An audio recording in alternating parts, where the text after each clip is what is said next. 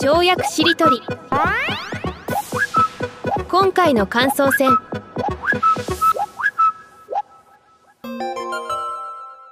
いつもですね、こういう形で、まあ、僕はあの、板書しながらね、参加してるんですが、まあ、一部、全部ではないんですけど、一部ね、こんな形で、えー、その場でね、リアルタイムで振り返りをやるんですね。で、ここ、例えばまあこの1ページ目はね、夢、夢のどういうものなのかということでね、あの変換とか編集方針みたいな話がね、出てきてます。で、2ページ目が、まあ、いかに夢うつつを生きるかみたいな話がこう、続いていて、これもどうですかね、北条さん。夢うつつ力みたいな、うん、なんか作ってもいいかなと思ったんですけどね。そうですね。これ大事ですね。境目を。意外とないんじゃないですか。悪いこと、夢、夢うつつってあんまいいこととして言われないというか。うん、夢あの夢エネルギーってエネルギー力がすごく豊かなんですよ。でそれはだから、それこそまだランダム性が高いけども、それをちょっと交通整理すると、すごく有効なエネルギーになるから、そこの接続性を高めておくと、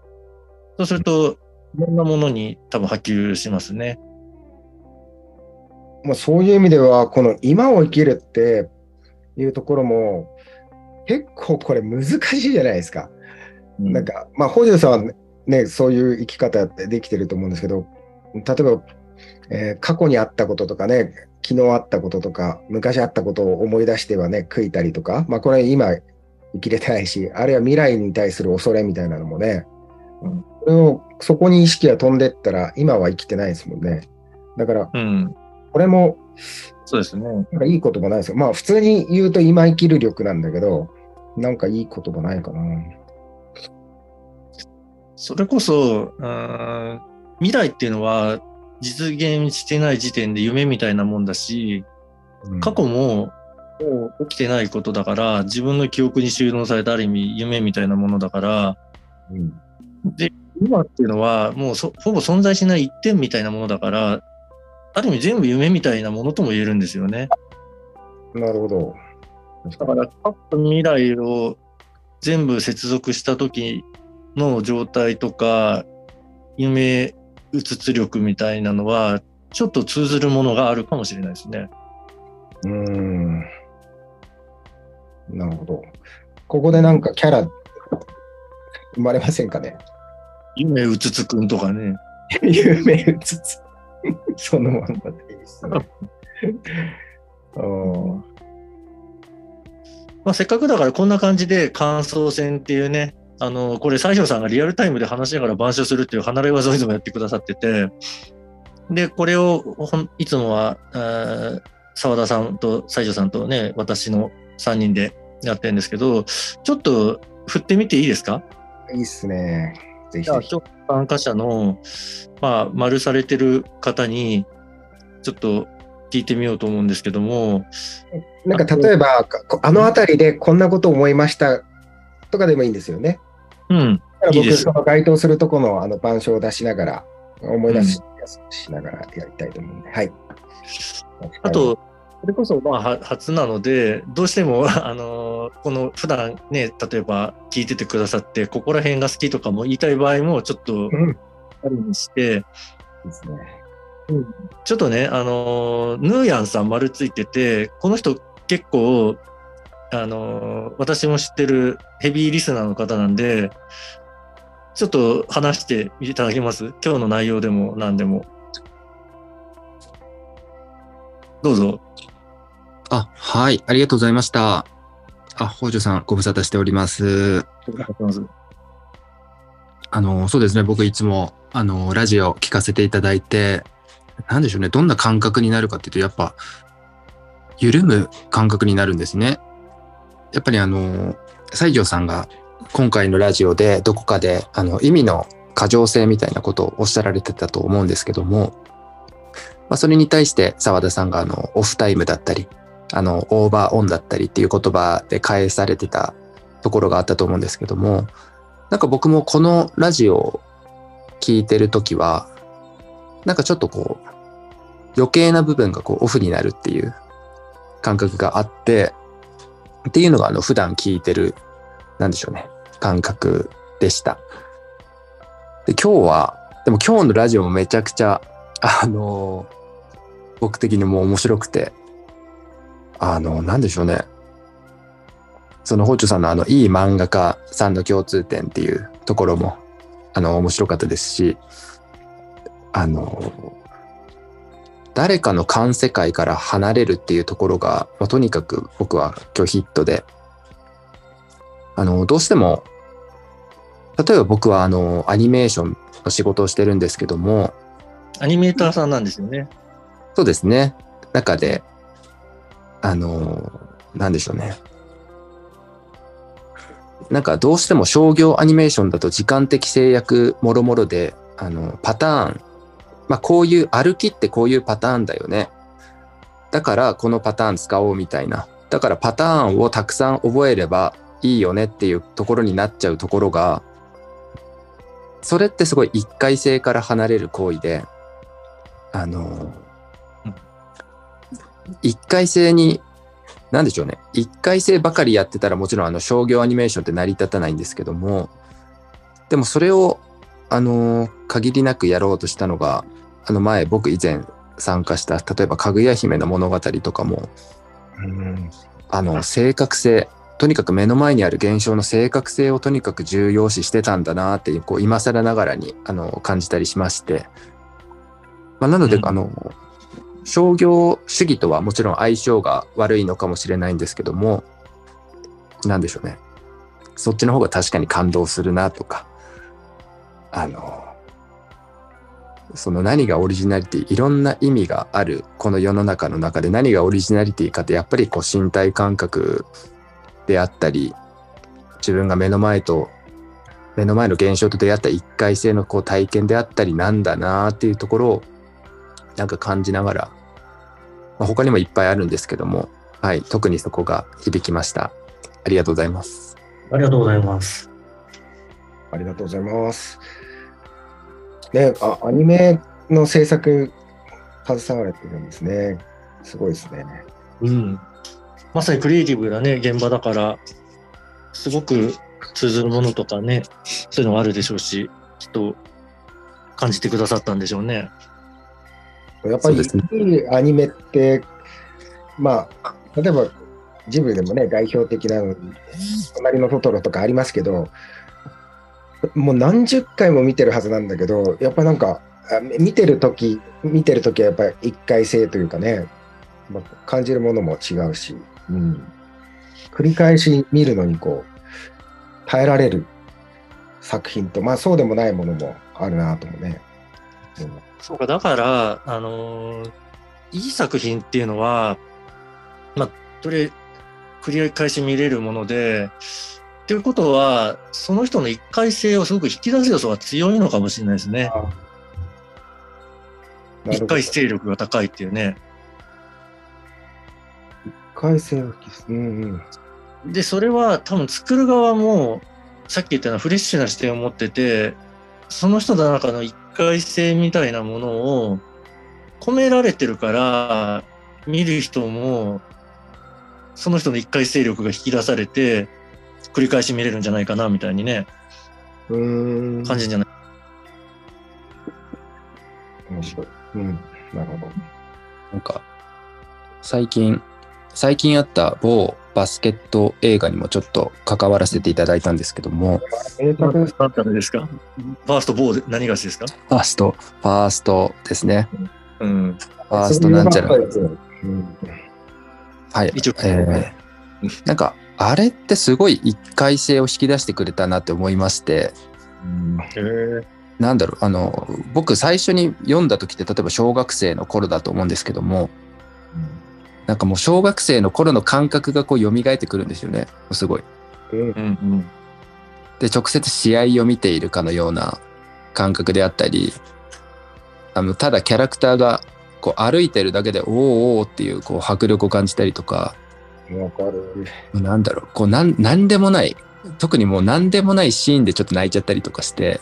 あな何を引き出されてるんだっていう感じなんですけども、あ、すごいわかります。僕も、ええあれ見て、最初、線画みたいな感じであ描いてそうそうだから動き出すじゃないですか。ええ涙出そうになりましたよね。そうですよね。なんだこの涙は。ええ歩き出してるね。その、あれ、あの作品、本当にすごいっすよね。すごいと思います。だから僕、ええ映画スラムダンクは、言っちゃいましたね。スラムダンクリアルと言うべき超傑作っていうことを書いて、あで井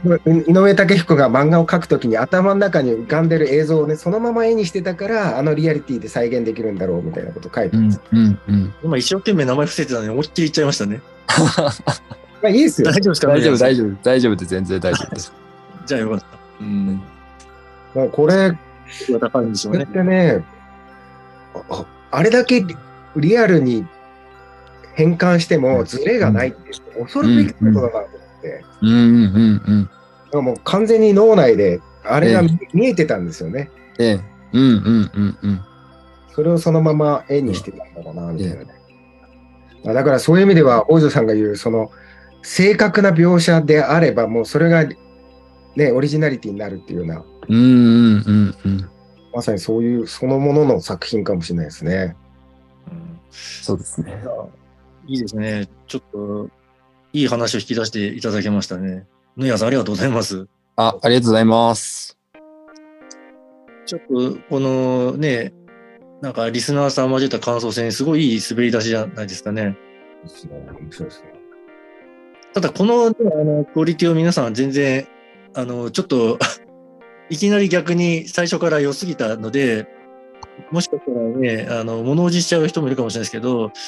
あの、私とね、西条さん一緒にやってる、その教室とか、まあ、西条さんが主催してる、そのさっき言った EMS ってスクールでも、あの、ルールがあってね、あの、工程ファースト2.0っていう、それはあの、どんなに拙くても的外れでも発言したことを祝福するっていうね、ことほぎすがいるスクールなんで、まあなんか思ったことを気軽に言っていただきたいんで、もう一人ぐらい振ってみますか？はいですね。丸ついてる香織さん？うん、香織さん、じゃあ、よかったら今日の感想とか、はい。あ、こんにちは。がにちは毎週楽しみに聞かせていただいてます。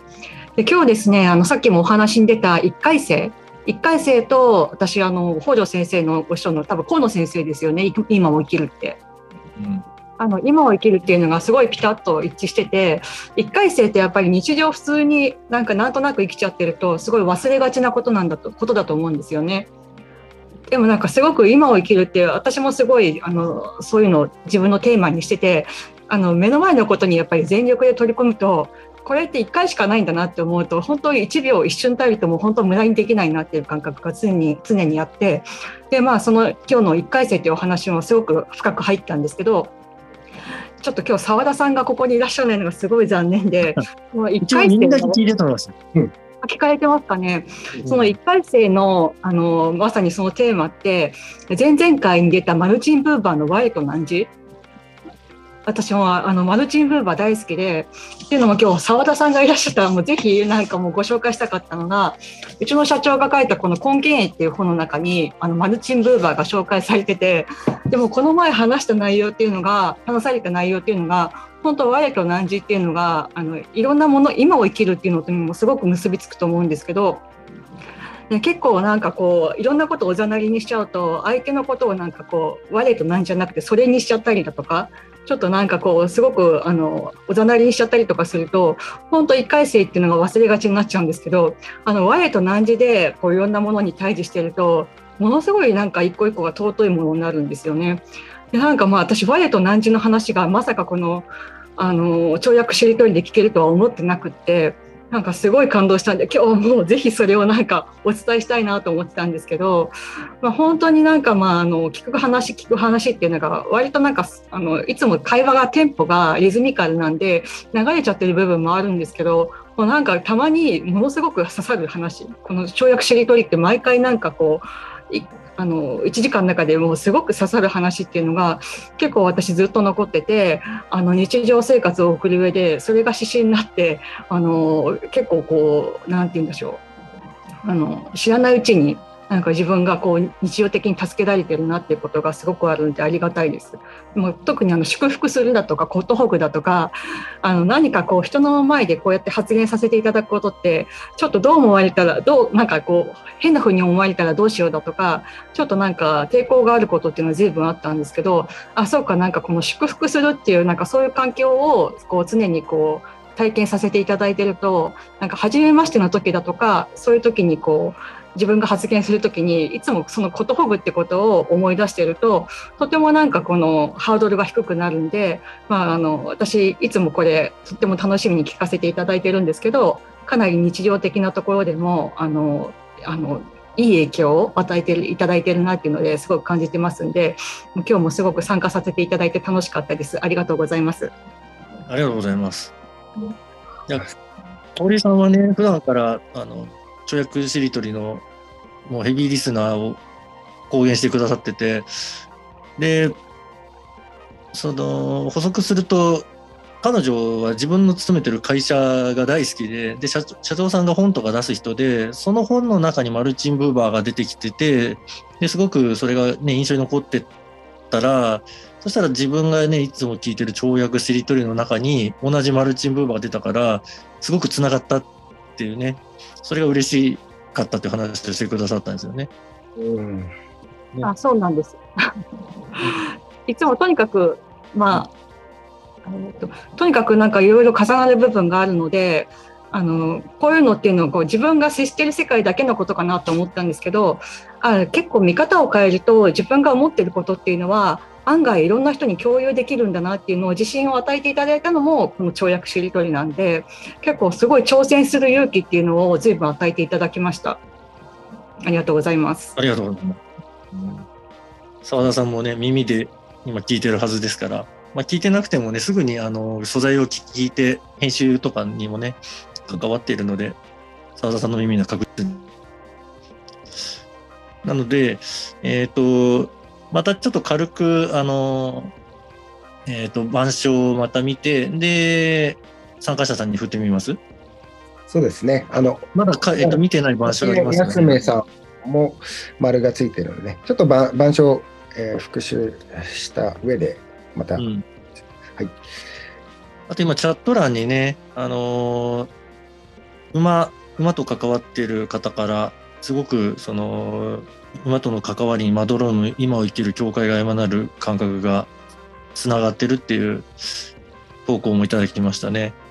やっぱり私もあのホースセラピー牧場の上で教室やったりとか、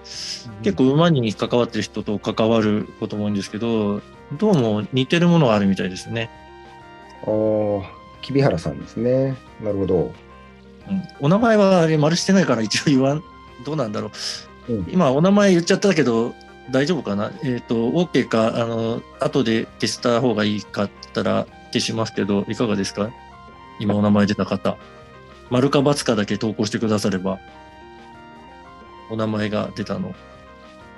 聞いてるかな？まあ、じゃあ、それは、あの、答えを待ちつつ。あ、大丈夫です。あ、名前大丈夫ですね。はいはい。じゃあ、OK ですね。なんかあの、ちょっと板書で、うん、見てない部分も見てみます、うん、我と汝のところで、うん、なんか僕が思うのは、やっぱそれじゃなくてっていうようなね、ところで、どう相手を認識するかで、本当に行動って変わるじゃないですか。うん、てか世界をどう認識するのか。まあ、例えば、まあ、良くない例で言うとね、戦争の場合は相手は人間じゃないみたいにこう思うことでね、っていうこともあるし、また、あの剣術でね無重心剣術の中でとかであの本で描かれてるそのなくしたもなくすべきものは3つみたいなちょっと不正確ですけど自分と相手と剣みたいなものをこうなくした方がいいっていう、まあ、それは状況によってはそうした方が最適な動きができるっていうこともまどろませるっていうんですかねあるし、うん、認識の仕方でこう接し方が変わるっていうところでもね面白いな、うん、境界が曖昧になるねっていうことにもつながると思いますしね。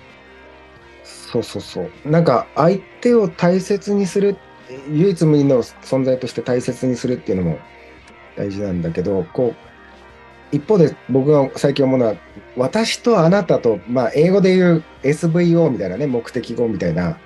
だから、相手、敵対する相手がいて自分がその人にこういうふうにするみたいな、そこがね、こう構造というか、それが明確になってるがゆえに、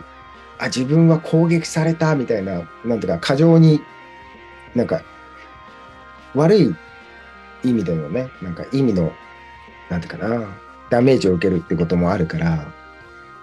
なんかそういうのもね、つながって面白いなと思いますね。うん。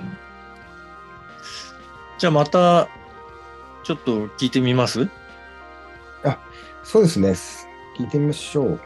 今こんな感じで皆さんのも少しメモ。あ、すごい。聞きながら感想戦とバンシムリアルタイムですごいでしょ、西条さん。こうやってね。こんな感じで授業をやってたんでずっと。うん。これは。じゃあまた丸してる人、西条さん、どなたかちょっと。コネ休めさんが、ね、休み屋さんですね。あ、コネ休めさんですね。はい。じゃあ、ぜひ何かはい、ありがとうございました。ありがとうございます。ちょっとあの、部屋事情でカメラオフで失礼します。はいあの、なんでしょうね。いつもこの跳躍しりとりを聞くと思うのが、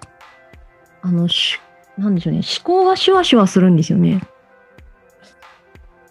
うん。あの、さっき少し澤田さんがなんか一瞬言ってらした、考えがまとまりそうなところへ落ちると、一緒に飛ぶので、ずーっと炭酸みたいにシュワシュワして、なるほど。なんか結論を言うと分かったようで何も分からなくなったっていうことが多いんですけど、あの、今回のその夢の話で、聞いてて思い出したのが、あの、私にとって結構夢ってへその緒じゃないですけど、どこかにつながってて、身体感覚を共有する何かっていうのが今日聞いてた中でちょっとだけ引っかかってあの以前マリンスポーツをしてた時に海の状況で練習ができるできないっていうのがあの人サイドでは体育館とかじゃないので操れないんですよね。明日起きたとって練習できるかどうかっていうのはその海洋状況次第だったりしてたのに夢の中で何かのこうウェイクボードみたいな技をする競技だったんですけどその技ができたっていう身体感覚がなんかそのあった日はもうその技ができるんですよ。うん。うん。転校生ね。そうなんです。もう知ってるっていう状態になってて、だから初めてやってもできてしまうっていうのが結構あった時に、さっきその、西条さんが娘さんと歩いてた風景をそのまま切り取ったっていうところと、ちょっとミックスされたのが、なんか一回性の中でももっとちっちゃいなんかその刹那的な一瞬の切り取りがぴったりはまった時って何かあるのかなってそれが夢か現実かっていう違いはあるのかもしれないんですけどなんかちょっとそこがすごく、なんなんか今すごいあの頭がシュパーっとうん。あーってなってます素晴らしいですもんね。なんかその思考がシュワシュワするっていうね、言い方とかま、まさに身体感覚をそのまま正確に描写してくださってて、すごいなと思いましたし、うん、今ね、ちょっと板書させていただいてましたけども、表現が詩的ですごい素晴らしいので、できるだけそのまま、あありがとうございます。あと思った言葉はそのままちょっと書かせて、ね、いただきました。はい、はい、ありがとうございます。ありがとうございます。うんこれね、あのフィードバックいただける機会があると嬉しいですね。お嬢さんどうですか？なんか今先行してね、できる感覚みたいなのっていうのも今日の本当に夢の話と通じますよね。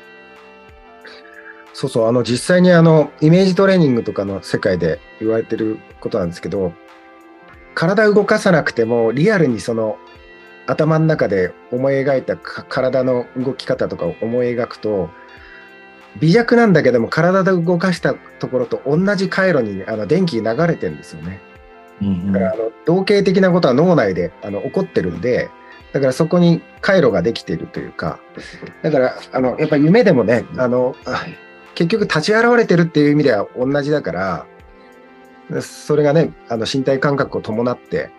そういう感じの夢を見た時にできるようになるっていうのはねすごい腑に落ちますよね。だから僕、ま、前から思ってるのはその睡眠みたいなね時間を僕は、まあ、大してあの自分自身であんまり頭がいいとか全然思わないとかスペックいわゆるスペックみたいな記憶力とかそういうの本当に自分ないなって思ってるんですけどただあの寝てる時間とかね、なんかそういうものを使うのは、まあ割と得意だな、みたいな。そこで生み出してるな、という感じはね、すごいありますね。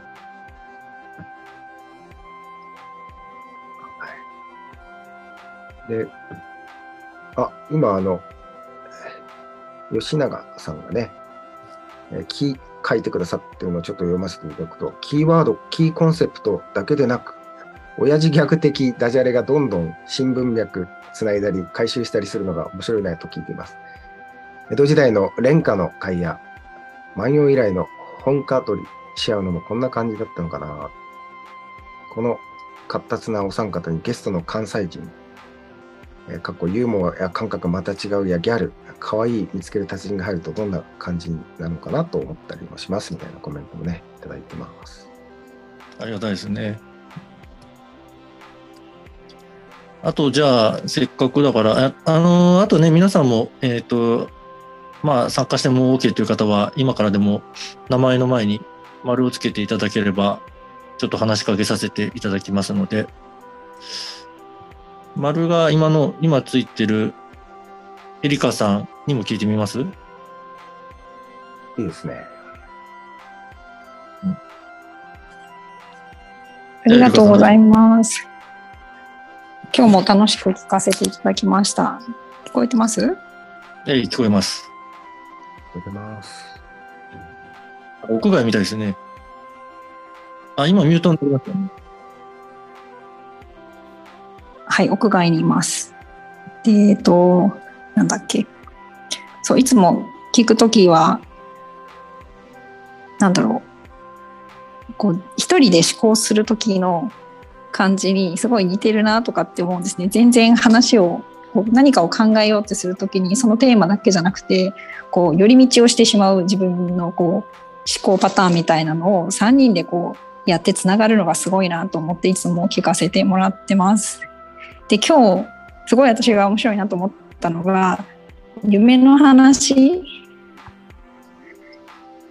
夢とかそれをこう脳内で一旦現実に起こったことを夢の中で整理をしてすごいそういうふうに似たような感覚があったなって思うことが海外から帰ってきた時ってよくあってもう実際にその脳が違う場所にいることに追いつかないみたいな感じだと思ってたんですけどなんかその時に海外全然違ういつも生活しているとこと違う場所で感じたその感覚みたいなのを一回夢の中でもうちょっと遠くに行って整理をさせてなんか一番自分が大事にしたいこととか自分が一番お腹の一番深いとこで思ってたことみたいなのを一生懸命こう残しておこうとするプロセスみたいな感じなのかなって思ったことがあってで今日の話を聞いてた時にそれがこう「淡いの力」っていうそのの話が書いてある本があるんですけどそれとすごくつながる部分があって面白いなと思ってたんですね。あの世とこの世をこうおのの世界はあのつないでるみたいなのがあるんですけどそれがおのじゃなくても自分の体とかその夢っていうその脳みそが勝手に寝てる間に処理してくれることがなんか自分の過去と未来をちゃんとつないでくれてる。で何かこうそのまま残していこうとするものとかもういらないよって思ってるものとかをこう勝手に言語化されるわけじゃないけど感覚的になんか処理してくれてるのかなって思うとちょっと楽しいなと思ってずっと聞いておりました。うんはい、そんな感じです。ありがとうございます。ありがとうございます。ありがとうございます。今ね、あの、海外から、まあ、帰ってきた時が似てるっておっしゃってましたけども、以前もここで話したかな、あの、西条さんともね、関わりの深い糸井重里さんが以前どこかで発言してたのを覚えてるんですけど、なんか海外旅行から帰ってくると、日本のバラエティ番組見たらいつもより面白くなく感じるって言ってて、それは、その、いつも自然と、その、バラエティに出演しているタレントさんが、おなじみの誰々さんで見て、その上で見ているけども、一回海外に行くとそれがリセットされてるから、だからその、多分状況だけを見る目になってると、おそらく、その、上乗せされてるそのタレントさんがどうだみたいな部分が全部削ぎ落とされて内容だけが見えちゃうと思うんですよね。良くも悪くも。そういったある意味、さっき言ったゲシュタルト崩壊みたいなもんじゃないかなって思うんですけど、逆に本当に面白い番組とかは、それで見ても面白いものかもしれないなとも思いましたね。うん。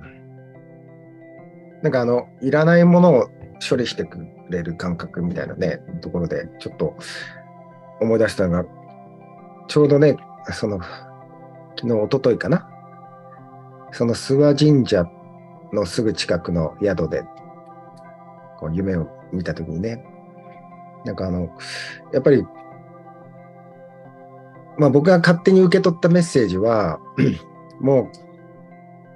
う、ね、ゆるスポーツじゃないけど、あるいはね、北条さんも比較しない体育で言ってますけどね、やっぱりその優劣と上下と、なんかそういう世界は、まあい、いらないよっていうことなのかなとかね。で、僕知らなかったんですけど、あの、スサノの神様って、要は、大国の主の御事って、まあ、この日本を作ったとされるね、その大国主の御事のお父さんなんですね。で、あの、まあ、有名なところでは、あの、ヤマタノオロチを退治したっていうことなんだけど、僕なんかその宿に、で、まあ、お風呂とかね、入っててもなんか、哲学的な難しいこととかじゃなくて、結構ね、作曲とか作詞の方が、あ、こういう感じがいいな、みたいな洗練される部分があって、で、それがなんか不思議だなと思ってて、で、僕が勝手な仮説でね、なんか、スサノオノミコトは、なんか、武勇伝みたいな感じで、ヤマタノオロチを退治したみたいな、その部の方でね、なんとなくイメージがあるけど、そうじゃなくて、もしかすると、まあ、倒し方もお酒飲ませてエンターテインメント力で倒してるし、なんかエンタメ系のそういう力が強い神様なのかなとか勝手になんか思ったら、たらうちのあの妻が調べてて、で、実はなんか日本でね、和歌を初めて読んだのが、スサノの御事だったみたいなね、話が。へえうん。それで、あ、やっぱりそうなんだとかね、思いながら。だからまあそういう夢もそういう割となんか2日に間ともまあ内容は違うんだけどなんかねそういう勝負の世界のなんていうかなもうそれはもういいいいやっていうような感じっていうかね、うんまあ、いらないものとしてこう自分としてはねそういうメッセージとかね勝手に受け取ったとこありますけどね。うんうん。だからやっぱり、さっき言った勝たなきゃとかも、その、自分に課せられた固定観念みたいなものだから、そういうのにとらわれてると、やっぱり状況とか世の中をそのまま見る力は損なわれると思いますね。うん。だからまあサッカーとかもね、僕はあの、自分で日本代表のね、試合とかまあ見てて、思ったのが、なんでこんな一喜一憂するのって、なんかあんまり幸せでもないなって思ったんですよね。で、しかも自分でもない他人じゃないですか。で、なんでそんな熱を入れてみることがまあ多いんだろうと思った時に、まあ、全部ではないだろうけど、僕の中にね、なんか自分たちは、自分は、日本人はとか、まあ日本人なんて別にそういう概念なんだけど、すごいって思いたいっていう、まあちょっと北条さんの言葉を借りると浅ましい気持ち、裏の関心みたいのがあるから、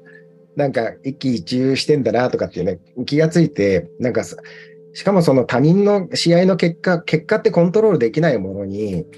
なんかそういうね、自分の幸せみたいなものが乗っけるのは、軸足を置くっていうのは本当に幸せから遠ざかるなとかね、思ったし、だから、絶対に負けられない戦いとかも意味の過剰性の塊じゃないですか。そんなもんあんのっていう話だし、まあ、北条負けてますしね。てか、負けないで済むの1チームだけだから、うんこの世界観ってなんかあんまりし、なんかね、幸せになる人はすごい少ないよねっていう、すごい限界あるなっていうのはね、思いますし、まあ、北条さんだったら、本当に最善最適の動きをただするっていうだけにね、フォーカスすれば、まあ、あの PK 戦で負けたわけですけど、ああいう負け方はま絶対しないだろうし、まあ、常日頃からやっぱそういうね、うん、感じでいた方がいいかなと思いますね。そうそう、あの、この前ね、出雲大社に行ってきたんですけど、泊まったところは、あの、スサノオのあの神様のすぐ隣のね、スサ神社っていう、えーところの隣の宿だったんですね。そこすごい安いし、なんか、良かったですね。あそこね、変わってんですよ、北条さん。あそこスリッパなくて、裸足でいいんですよ。あそうなんですね。で、スリッパって何気に旅館のスリッパって邪魔だなってずっと思ってたんですけど、そこの旅館なんかかゆいところに手を届くように、なんかそういう、ちょっと変わってる小さなポイントなんですけど、結構いいうん。でしたね。うんえー。スリッパいらなくないですか？まあ、いらないですね。あと、なんか、システムで、ひあの、朝食バイキングとかに、あの、支給された部屋着で行っちゃダメみたいなところがあるんだけど、あれも意味わかんないですよね。部屋着支給しといて、とか、わけわかんないですね。ルールはね、あの、別にコストかかんない改善点はあるんじゃないかなとは思いますけどね。うんそう、そこね、すごいんですよもうすぐ板書見ます、せっかく書いて。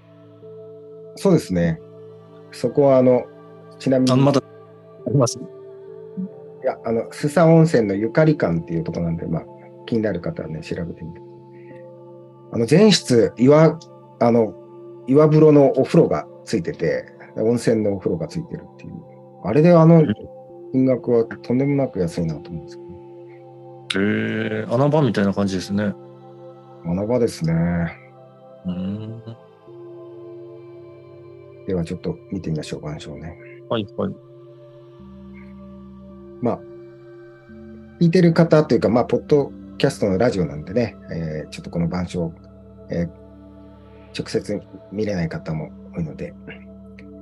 えっと、さっきどこまで、3枚、2枚目まではね、ちょっと話したかな。3枚目は、まあ、オフタイムとオーバーオンっていうね、話、出てきました。うん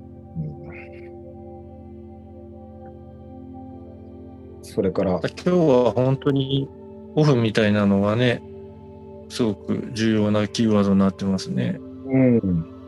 北条さんはね、常日頃、こう余計なものをどれだけこう引き算が大事だっていうことをおっしゃってますよね。みんなオンする練習はするけど、オフこう切り離して、まあ、引き算でなくしていくってことの練習を、まあ、しなさすぎるっていうことでね。うん。うん。あまりにもね、足りてないというその辺が、まあ、アンバランスなんですよね。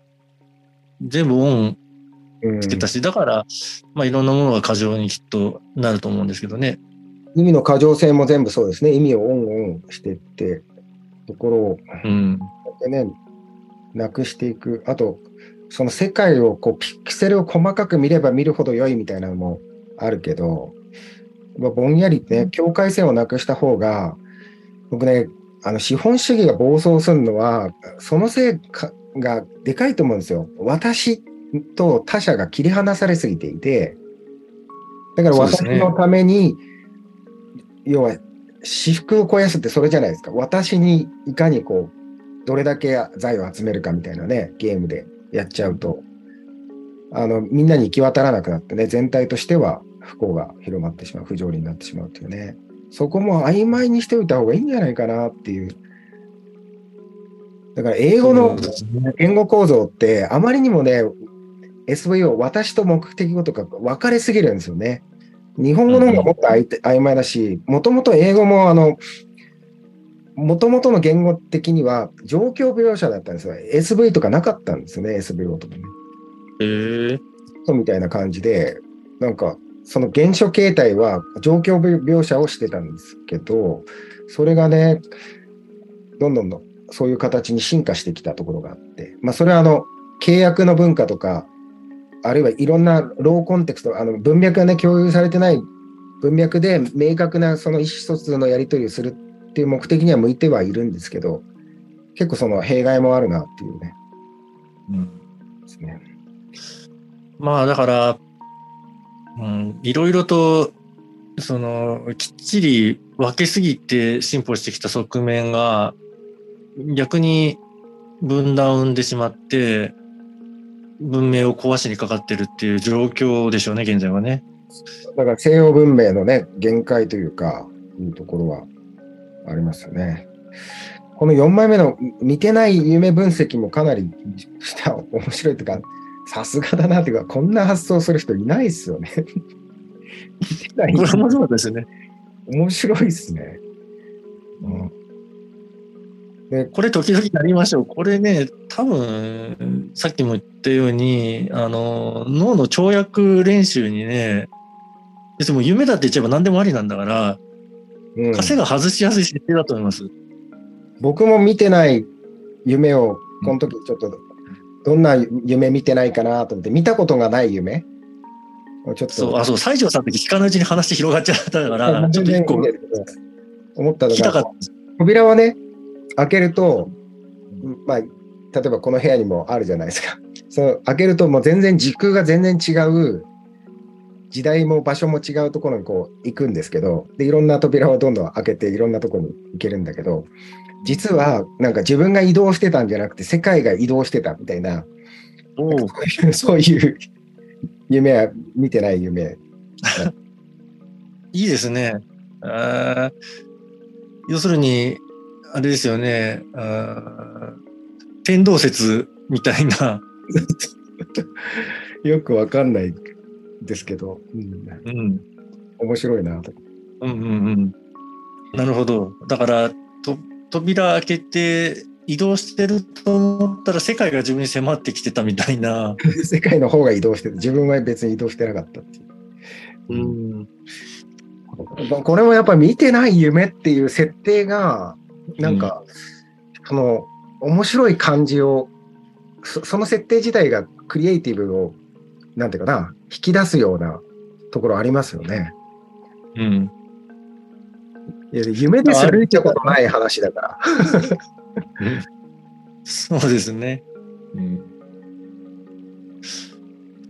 歩いてたら、どんどんどんどん地球の方がね、ま、かあの回ってって、自分はそこに居続けるみたいなね、ベルトコンベヤーみたいに。うん。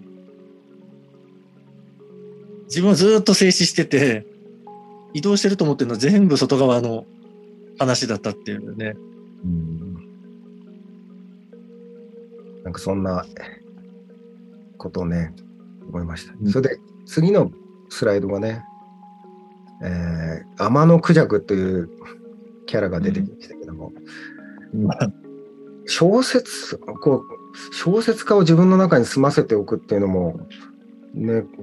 これ面白いなと思いましたね。あちなみにカポーンは全部ひらがなです。あ、そうなんですね。うん、ひらがななんだ。そう、このね、漢字とひらがなのチョイスもね、やっぱりね、あのー、大事だと思いますね。出ないね、カポーン。ひらがななんですね。そうなんです。などっちかなとかって思って、なんか普通に変換したら、このカポがカタカナでね、んがひらがなになったんだけど、オリジナルはあれなんですね。ひらがなで。そう。これね、あの、やっぱり発明だし、状況に対する同一性だと思うんですよ。うん、要は、あの、言葉をつけたわけですよね。で、一回そこに、あの、カポーンとお風呂のなんかシーンがこう、自分の体験の中で組み合わさると、もうそれがもう記号になるんで、うん、そういうのを日本のアニメってすごい漫画って作りまくってますよね。そうですね。うん。すごいと思う。本当まあ言われなければ意識しないですけどね。なんか普通、普通に受け取っちゃってるから。うん、だそういう意味で、そのね、神が無から有を作ったなんていう神話がね、いろいろありますけど、漫画の神と言われてる手塚治虫さんが、無の音の描写をシーンっていう言葉を作ったっていうのもちょっと象徴的ですよね。ああ、うん。静寂という無の状態に擬音という有をつけた、それが神と呼ばれてる人っていうのはね、漫画の神話ですよね、ある意味。シーンってもともと、シン、あれ、どこで、シンだったみたい、シン、シン。なんか伸ばしてなかったみたいな。あれ、どこで？シン、シンと静まり返るみたいな表現はあるんじゃないかな。ああ、そっから来てんのかな、シン。シンシンとみたいな言葉もあるしね。ああ、雪がね、こう、うん。すごい音のない世界のことをね、しんしんと言いますね。うんまあ、心身とそれをすごいね、すごい言葉ですね。そうですね、それ自体がね。自体が。確かになんか、心身とっていう感じが一番しっくりくるというか。うん、そうですね、なんか夜の日本家屋で、その暗い窓から雪がその窓越しに降り積もっていく様ってしんしんとっていう感じがすごくしますね。しますね。そういう意味で、ね、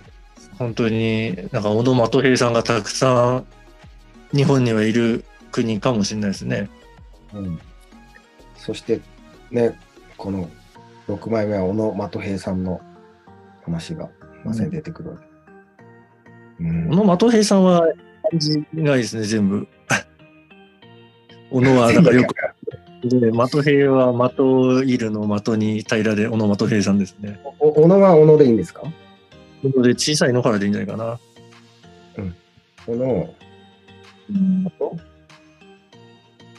的に平らかな。うん。うん、だからなんだって話ですよね。その方が多いっていう。小野のおお音にしません音。これで、あなるほど。この的兵。ああ、なるほどね。いいですね。そうすると、なんつうか、うん、音を、的をいた音をつける感が、うん。いいですね。そして平和にするみたいなね。完成しましたね、小野的平さんが。完成しました。うん、これが感想戦の面白いところです。そうですね。そうあまあ一応ね、音声聞いてる人には、あの、今画面共有をしながら、西条さんが板書してくださった今日のね、トピックを見直してるんですけども、この辺はやっぱなぞらない力とかもキーワードですね。うん。うん。ねえ、こやっぱ頭がにったんですよね。これむちゃくちゃ大事ですよね。うんだからいわゆる哲学者みたいに言われる人でもね、やっぱなぞってる、過去の思想をなぞってるトレースばかりだなっていう人もまあ中には、ね、いるし、やっぱりなぞらないって大事ですよね。こう同じ話でも、やっぱ僕ね、なぞる力が本当にないってことが分かったんですよ。例えば、その動画をね、あの今、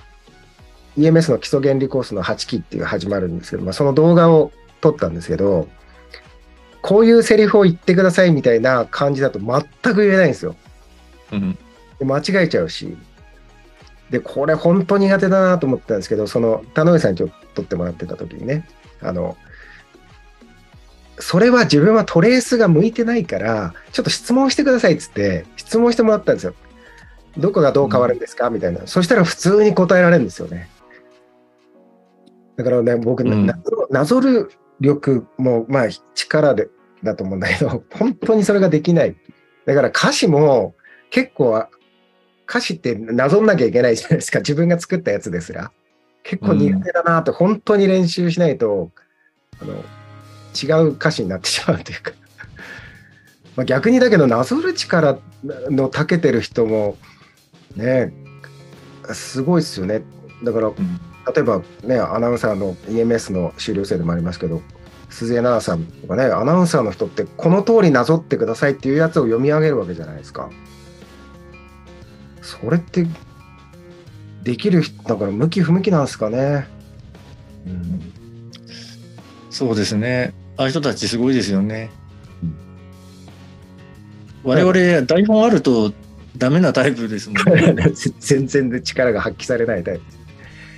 まあ逆にね、やっぱクリエイティブっていうところに文脈にするとやっぱなぞらないっていうことがすごく大事で、うん、なぞる、なぞらなければいけない、そういうね、仕事とかもありますもんね。うんだってね、こういうラジオだって台本があるものも結構あるみたいですしね、絶対我々無理ですよね。うん無理っすね。うんで糸井さんがなんかね、昔テレビの司会をやってた時に、糸井さんも全くなぞれないタイプみたいで、もう開き直って、あの、カンペ？台本みたいなのをこう、手にして、それを読み上げてたって、で、怒られたって言って。やっぱあれ、あれだけのクリエイティビティの塊のようなね、方は、やっぱりそうなんだなと思って。うん、いや、でもそれは